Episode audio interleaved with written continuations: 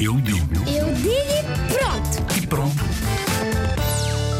Olá, eu sou o Eduardo e acho que o governo é hum, o que governa o país, o que manda no país, tipo o presidente hum, o, e, e coisas assim desse género importantes para o país que têm o poder de decidir algumas coisas e têm poder. Olá, eu sou o Carlos Miguel e eu acho que o governo faz tipo, manda nas coisas para melhorar tipo as- o país, né? Olá, eu sou a Bia e eu acho que o governo é um conjunto de pessoas que tenta melhorar o mundo ou a nossa sociedade.